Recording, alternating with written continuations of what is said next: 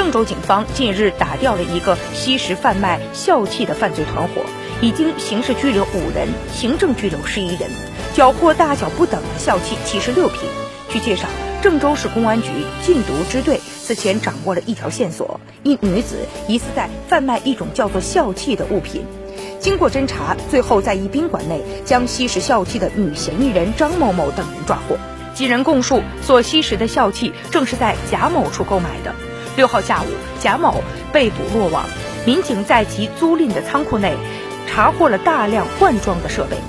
据贾某交代，因为生意失败，他在朋友的怂恿之下吸食了笑气，后看到有利可图，便租赁仓库生产贩卖这种危害极大的笑气。